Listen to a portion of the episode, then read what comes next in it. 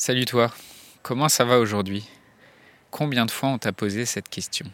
Ça fait juste partie de notre nature d'être humain, sociaux, de poser cette question banale et polie, et en général on écoute à peine la réponse, et on répond toujours par cette question par euh, ça va bien ou ça va.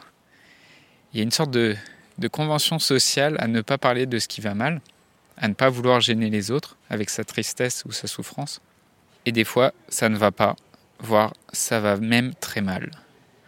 Aujourd'hui, je t'invite à être honnête par rapport à ta souffrance, d'être honnête par rapport à ce que tu ressens vraiment sur les parties les plus dures de ton existence. Et tu sais quoi? C'est quelque chose de compliqué. Parfois, on voudrait simplement répondre Ça va très mal. Merci de t'en soucier. Dans un monde où la question de la mort est souvent taboue, où vivre un deuil signifie encore être jugé, provoquer de la gêne, de l'incompréhension, quand ce n'est pas de la pitié. La grande question est celle-ci. Comment des orphelins comme nous, qui avons vécu très tôt la mort d'un parent, qui ne voulons pas porter ce poids sur nos épaules toute notre vie, ni qu'il impacte nos relations actuelles, comment nous pouvons y donner un sens nouveau, construire des relations plus profondes, et surtout, comment nous reprenons le pouvoir sur nos vies? Mon nom est Johan, et bienvenue chez les orphelins résilients.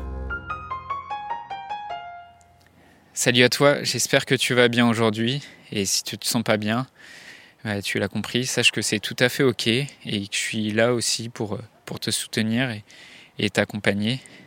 Et ça tombe bien parce que donc c'est le sujet de l'épisode du jour. Comment assumer tes émotions pour toi-même et par rapport aux autres euh, quand, euh, quand tu vis un deuil ou quand tu es un orphelin qui a perdu ses parents en étant petit ou en étant adolescent? Comment euh, le, fait d'assumer tes, émotions, euh, ça va t'aider à avoir plus de clarté, à être capable de te, recentrer, t'écouter toi-même, pour être aussi plus sincère avec les autres par rapport à ce que tu ressens.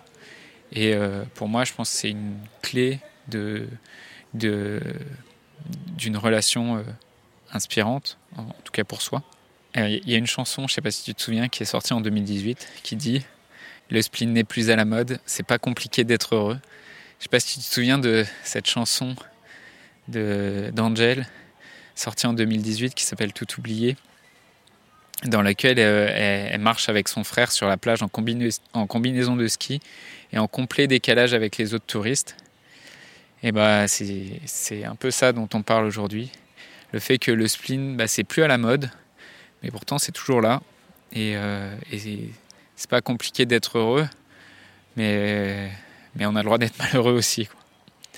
Et euh, avant de comprendre, à, écouter mes émotions et à, les communiquer, ou en tout cas de m'autoriser aussi à aller mal et à l'exprimer, j'avais vraiment tendance à me mettre des œillères et euh, à, à, pas dire que j'allais mal et euh, à toujours répondre ça va et euh, je m'appuyais aussi beaucoup sur des jugements extérieurs pour juger de comment je me ressentais à l'intérieur. Ça peut même aller pour des, sentiments assez simples, comme euh, par exemple euh, certains soirs, tu n'as pas envie de sortir et tu as envie de rester seul chez toi au lieu de sortir pour être au calme, pour prendre du temps, même juste avec toi-même. Et mais moi, comme j'écoutais pas cette émotion et et je l'accueillais pas pour ce qu'elle est, euh, j'avais tendance à, me juger à l'extérieur, à, trouver ça anormal de ne pas vouloir sortir, et à culpabiliser, et donc à me sentir encore plus mal. Et euh, c'est des injonctions aussi que tu, peux entendre quand tu vis un deuil, quand tu es orphelin et que euh, tu as perdu ton père ou ta mère il y a quelques années, et bah, il y a des soirs, tu n'as pas envie de sortir. Et euh, tu vas peut-être entendre des amis qui te disent euh, Mais non, tu vas pas rester tout seul, euh, il faut que tu sortes, il faut que tu vois tes amis. Et même si c'est des conseils qui sont pleins de bonnes, intentions, ça ne te laisse pas forcément l'occasion d'écouter ce que tu ressens vraiment. Et ça peut te faire te sentir différent, incompris, voire même de, culpabiliser. Je pense que c'est encore plus important de s'autoriser à dire sa souffrance qu'il y a un tabou en fait à parler de la mort et à partager sa souffrance euh, quand on est en deuil. Et, donc c'est quelque chose qui crée encore plus de gêne. Parce que des choses tristes, en fait, il en arrive tous les jours. Et le monde est rempli d'histoires tristes.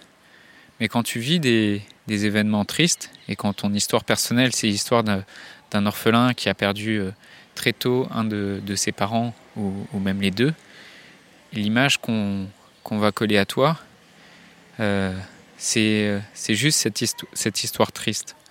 Et euh, tu, tu es plus une personne ou un, bon ami avec qui euh, s'amuser, avec qui aller trinquer, faire des blagues ou aller voir le, le, dernier film sorti parce que il y a cette histoire triste qui te, qui te colle à la peau.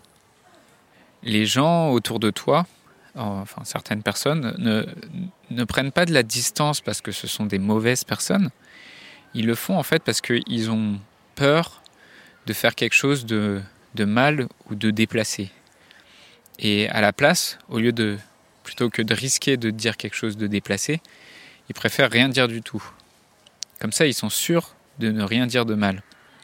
Ça, c'est quelque chose qui, qui, arrive quand, euh, en fait, on, en quelque sorte, on prend pitié de toi comme orphelin. Et euh, les, gens, ils n'osent pas faire ce pas de plus euh, qui est, euh, bah, qui consiste à venir te parler de cette souffrance. Mais toi, tu peux oser faire ce pas vers eux, en fait. Et des fois, avoir le, le courage de dire que ça va mal, ça autorise les autres aussi à en parler, parce qu'ils ont eux-mêmes du mal à en parler, ou ils savent juste pas comment ils pourraient t'aider. Moi, j'ai découvert toute, toute l'importance d'écouter ces émotions à travers mes, mes, formations et mes lectures. Et depuis, euh, je m'autorise à écouter d'abord mes émotions avant d'écouter le jugement des autres. Et ça m'aide à être plus honnête avec moi-même. Ça m'aide aussi à, communiquer plus sincèrement avec les autres. Même si des fois ça implique de dire des choses que, qui peuvent heurter un peu, de, de, dire non, euh, de, comme je te l'expliquais tout à l'heure, de, de refuser peut-être euh, de sortir parce que bah, tu le sens pas. Et euh, sans forcément donner d'autres explications directement de prime abord, mais peut-être les explications tu pourras les donner plus tard. Mais je pense que c'est plus sain pour toi et ça fait plus de, de sens d'avoir des relations dans, les, dans, dans lesquelles tu es honnête avec ce que tu ressens. Je sais que si j'avais continué à nier mes émotions, alors probablement je serais rentré dans le mur. J'aurais continué à faire des choses non pas parce que je le voulais, je le ressentais, j'en avais envie, mais parce que je croyais que c'était ce que les autres attendaient de moi. Et ça, provoque beaucoup plus de frustration et d'incompréhension. Donc euh, savoir dire non, savoir, communiquer sa souffrance, euh, savoir être honnête vis-à-vis -vis de ses émotions, c'est quelque chose qui est important. Et ça ne veut, ça veut pas dire que tu vas forcément euh, imposer euh, ta souffrance aux autres. Ça veut juste dire que, que es, tu es honnête. Et, euh, et après, bah, tu, tu cherches avec les autres une, une solution ou une alternative, par exemple, si c'est une proposition. Dans un deuil, quand on est orphelin et qu'on on est traversé par toutes sortes d'émotions, il vaut mieux les apprendre à les écouter plutôt qu'à les nier et plutôt qu'à mettre la poussière sous le tapis. Dans ces, dans ces émotions, il y a la peur de la mort, de sa propre mort, la peur de la mort de ses proches, la peur de perdre le sens de la vie, la tristesse, la colère. Les émotions, en fait, c'est comme un voyant sur le tableau de bord dans, dans une voiture. Tu es en train de conduire euh, une voiture et tout à coup, tu as un, un, voyant rouge qui s'allume sur ton tableau de bord, euh, qui cherche à te signaler quelque chose. Comment tu réagis en fait? Est-ce que tu as envie de coller quelque chose sur le tableau de bord pour cacher le signal et, euh, euh, bah, si concrètement, si le voyant il t'indiquait une panne de frein, bah, tu as un grand risque quand même de finir dans le mur. Et dans le contexte de, du deuil ou, ou des émotions que tu nies par rapport à cette souffrance que tu nies par rapport à, un deuil ou par rapport au vécu d'orphelin, bah, ça va être euh, en prenant des médicaments pour euh, t'anesthésier ou en prenant de l'alcool ou même toute autre euh, addiction jusqu'à la plus difficile. Est-ce que c'est ça l'attitude que tu as envie d'avoir par rapport à tes émotions? Et vraiment, le risque, c'est que tu finisses dans un mur? Ou est-ce que tu veux bah, te dire, c'est quoi ce signal en fait? Qu'est-ce que ça veut dire? Et là, tu as encore deux possibilités. Toujours en reprenant l'analogie de la voiture, est-ce que tu vas juste aller voir un, garagiste et euh, confier entièrement la réparation de la voiture euh, à quelqu'un si déjà tu t'es assuré que cette personne-là était capable de réparer la voiture, et là ça va être plutôt le cas d'un psychologue, donc tu confies complètement euh, ton, ton, ton, problème et ta souffrance à un thérapeute, et potentiellement tu risques de devoir retourner le voir parce que tu dépends de cette personne euh, si jamais le problème y réapparaît Ou est-ce que tu as envie euh, plutôt d'apprendre comment ça fonctionne? Donc, euh, toujours la même analogie de la voiture. Ta voiture tombe en panne. Ok, tu vas voir un spécialiste, tu vas voir un expert ou quelqu'un qui a, une connaissance ou qui, sait réparer cette panne. Au lieu de juste lui confier la voiture et de repartir et de devoir retourner la voir à chaque fois, tu te dis mais peut-être que euh, je peux apprendre quelque chose avec cette personne et, euh, et concrètement, euh, cette personne va, va peut-être t'apprendre à, peut-être pas à réparer, mais en tout cas, tu vas comprendre comment ça se passe et tu, bah, tu seras capable de voir si vraiment ça a été réparé ou pas.